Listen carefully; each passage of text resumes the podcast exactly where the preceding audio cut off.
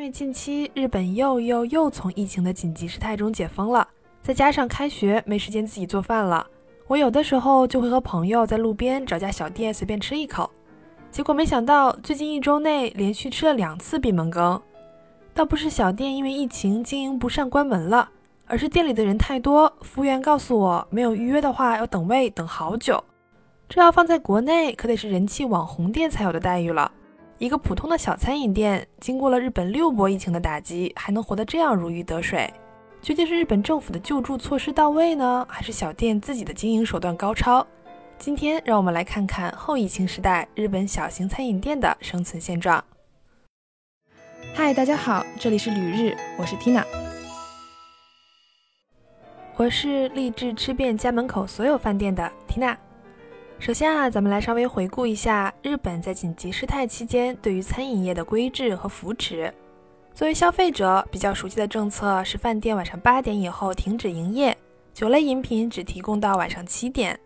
不过我们可能不熟悉的是，乖乖缩短经营时间的经营者是可以拿到政府补助的。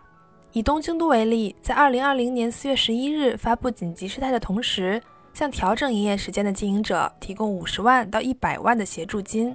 当时和人民币三点二五万到六点五万左右。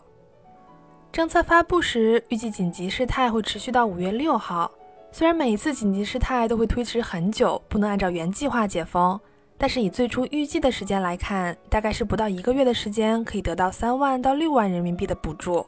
对于小型饭店来说，维持生计大概是没有问题的。甚至对于那些客流量主要是在白天的小店，缩短营业时间后还有补助金。疫情期间反而收入变高的也不是没有。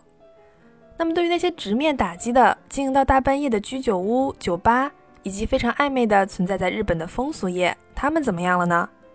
虽然我没有进过这些地方啊，但是可以明确的告诉大家，他们活得很好。因为日本的政策强制的部分非常弱，也就是说，它防君子不防小人。那些天黑以后才开始营业的地方，尤其是大的酒吧和风俗场所。一个月的利润远远超过政府的补助金，那么在非强制的情况下，对于经营者来说，明智的选择当然是继续开下去。日本的这种宽松的政策啊，当然给予了更多小餐饮店生存下去的机会，但是也导致了疫情的反反复复难以控制。说完政府政策的影响，再来讲讲社会对于疫情的看法。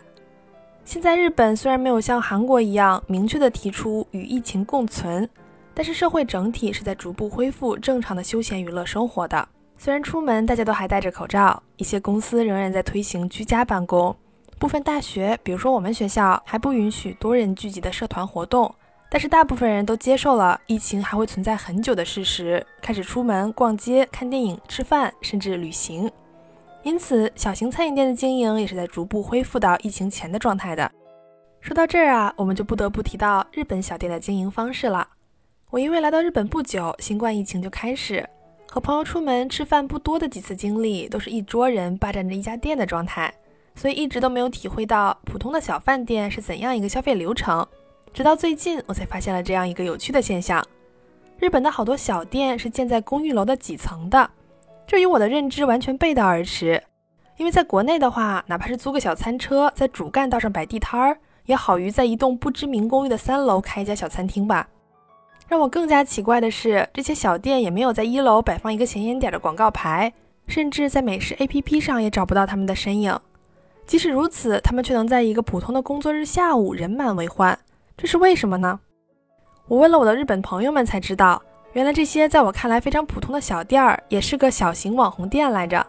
因为他们都是在 ins 上打广告的，类似于咱们国内的小红书。他们接受预约的方式也很不同，或者说很原始。只能通过电话或者社交平台的私信功能，这一点让电话恐惧症的我感到非常的不便。另外，国外的 ins 不只是年轻人在用，一些时间比较充裕的家庭主妇也会在上面搜寻喜欢的咖啡厅、甜点店，然后约朋友一起去喝下午茶，所以不一定工作日人就会少。在日本啊，好像做什么事儿都要提前预约，做美甲、做头发。哪怕是走进了一家空无一人的店铺，也可能被告知半个小时之后的时间段被预约了，所以要等很久。餐厅就更是如此了，除了一些像吉野家、麦当劳之类的快餐店，或者是一些小居酒屋，其余的几乎都要预约一下才更为稳妥。尤其是像我这样对于一家店是否有人气、是否网红感知力非常差的外国人。